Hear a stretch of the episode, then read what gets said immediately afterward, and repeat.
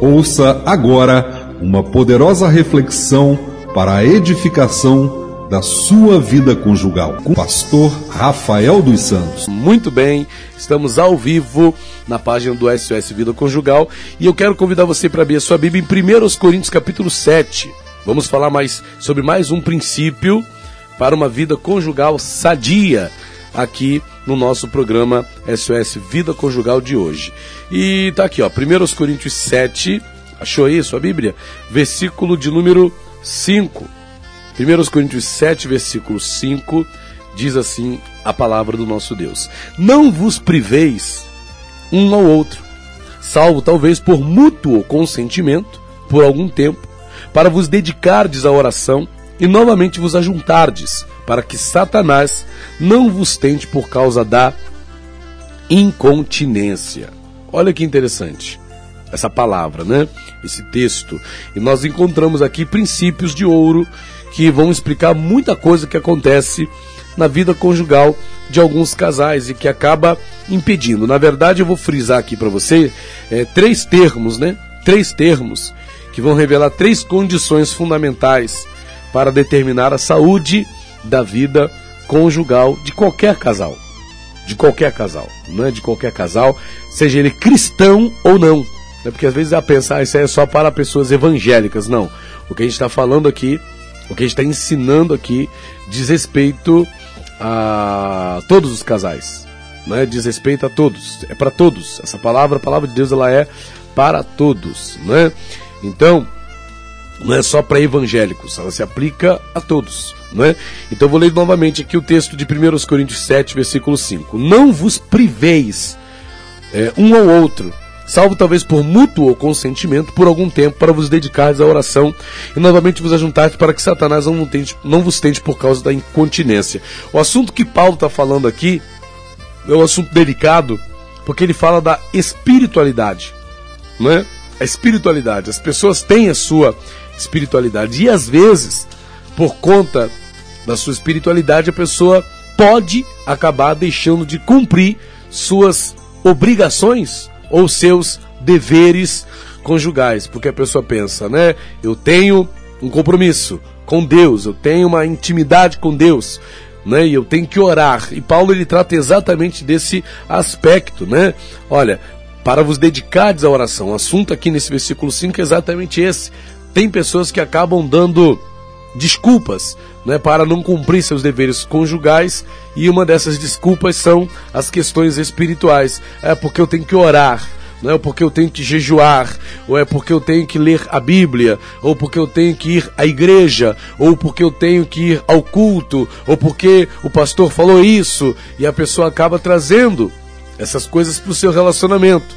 E ela não traz isso com sabedoria né? Ela traz isso de forma que prejudica o andamento da sua vida conjugal, o andamento da sua vida a dois. E isso é prejudicial ao casamento. E o objetivo de Deus não é que haja mesmo práticas espirituais que venham prejudicar a sua comunhão é, conjugal, né? Que venham prejudicar a sua comunhão é, é, é, da, na sua vida a dois, na sua vida de casado. Então, se houver alguma obrigação espiritual que a pessoa tenha, né, e ela use como e, e use isso para prejudicar o andamento da sua vida conjugal, isso não está também agradando a Deus, porque esse não é o objetivo.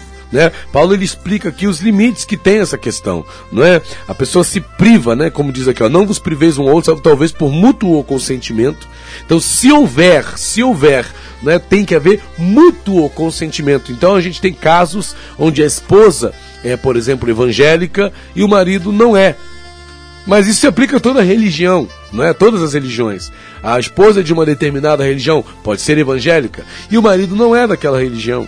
E na sua obrigação com aquela religião, não é? com aquela fé, a, a mulher ela tem algumas práticas que vão interferir no seu casamento, que vão interferir no seu relacionamento. Opa, tem alguma coisa errada aí.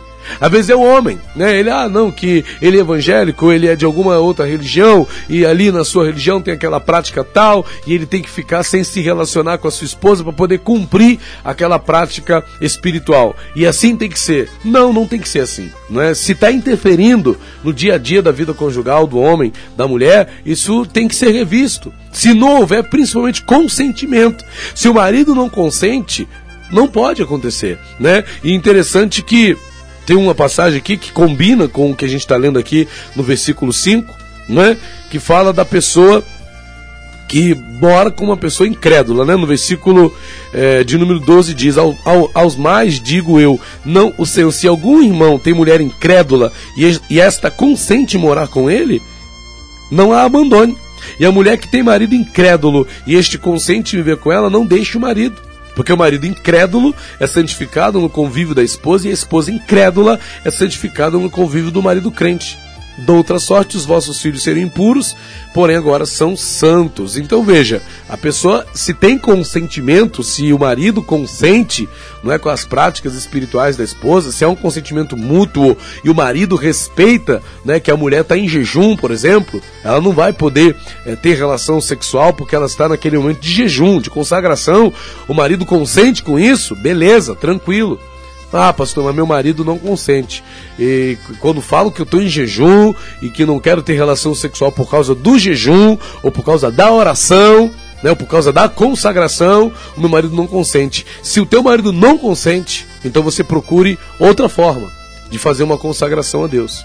Algo que não seja tão extenso, né? O teu marido sai para trabalhar, aproveite o período que ele saiu para trabalhar para fazer daquele momento, daquele, né, para tirar um período do, daquele, daquele momento ali que o seu marido está fora de casa para fazer a sua consagração. Se você sabe que o seu marido não consente, se você sabe que a sua esposa não consente, né, e, e com essa prática espiritual sua, que não consente, não aceita que isso prejudique o seu relacionamento conjugal, o que você vai fazer?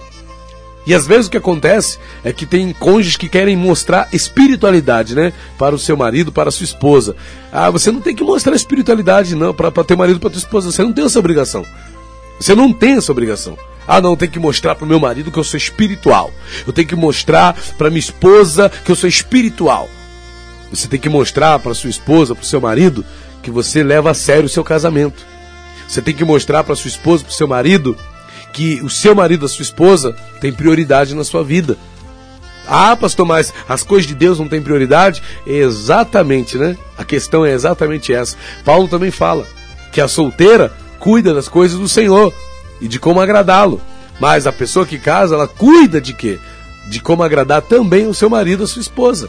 Então, se você casou, você tem também o dever de honrar o seu compromisso com o seu marido, com a sua esposa. Então você não pode usar as coisas espirituais né, para é, justificar uma, uma falta sua. E aqui aparecem três termos que eu separei aqui, que são bastante relevantes para nós dentro dessa questão. E quais são os, os três termos que aparecem?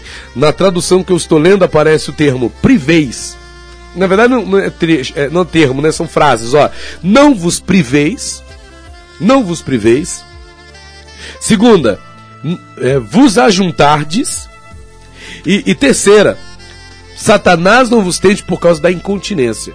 Então são três questões. Pegando por palavra, é priveis, ou vos ajuntardes, ou incontinência e incontinência. São três termos. Né? Primeiramente, não vos priveis. Tem, tem, tem Bíblias que não trazem priveis, trazem é, defraudeis ou recuseis. Não vos recuseis um ao outro, ou não vos priveis um ao outro, ou não vos defraudeis um ao outro. Ou, traduzindo, não, não vos ponhais limite um ao outro, né? Às vezes a pessoa coloca limite dela com o marido, ó, aqui você não pode, hoje a gente não pode, porque hoje eu estou em oração. Hoje a gente não pode porque hoje eu estou em jejum. Hoje a gente não pode porque hoje eu estou na consagração não vos priveis um ao outro, senão por consentimento mútuo. Ou seja, quer se privar ao teu marido por conta de uma consagração, de um jejum, de uma oração? Tudo bem. Ele consentiu? Beleza. Se ele consentiu, tudo bem. Agora, se ele não consente, Se a tua esposa, marido, não consente, então não vai valer de nada essa consagração que você está fazendo, não vai valer de nada esse jejum, não vai valer de nada essa oração. Eu sei que é polêmico para algumas pessoas o que a gente está falando aqui, mas é fato.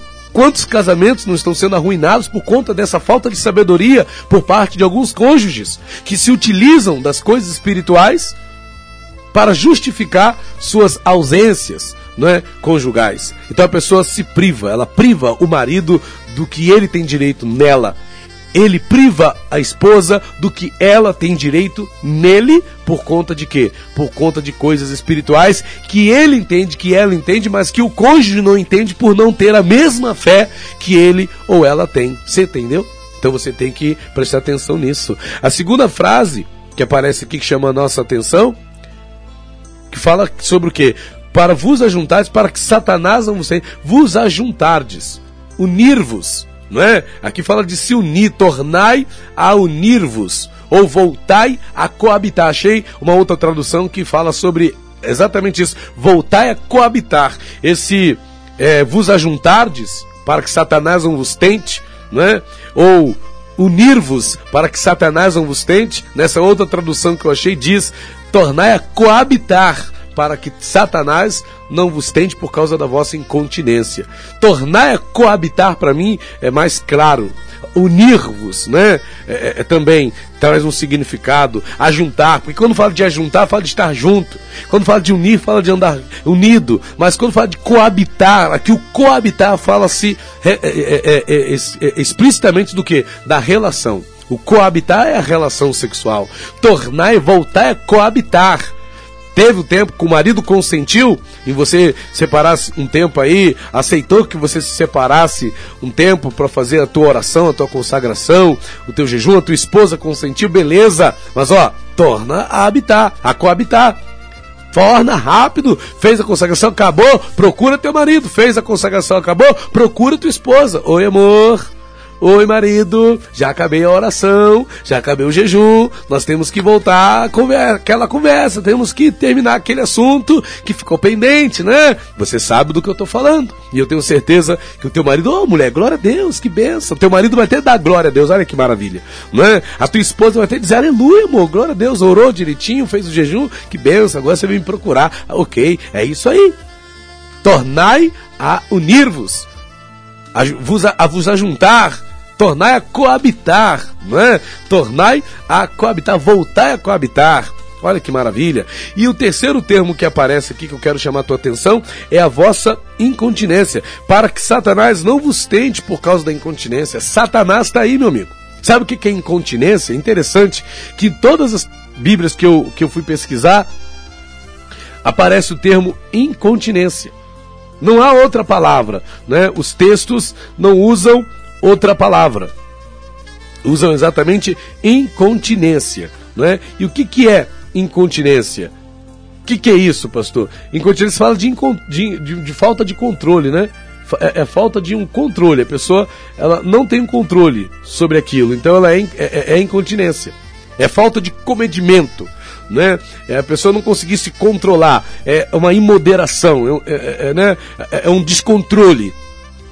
Então, por causa da incontinência humana, natural, né, que todos têm em relação à sexualidade, principalmente, então você não pode dar mole. Ajunta de novo com a sua esposa. Ajunta de novo com o seu marido. Por causa da incontinência. Por causa desse descontrole natural. Dessa necessidade natural que o teu esposo tem, que a tua esposa tem.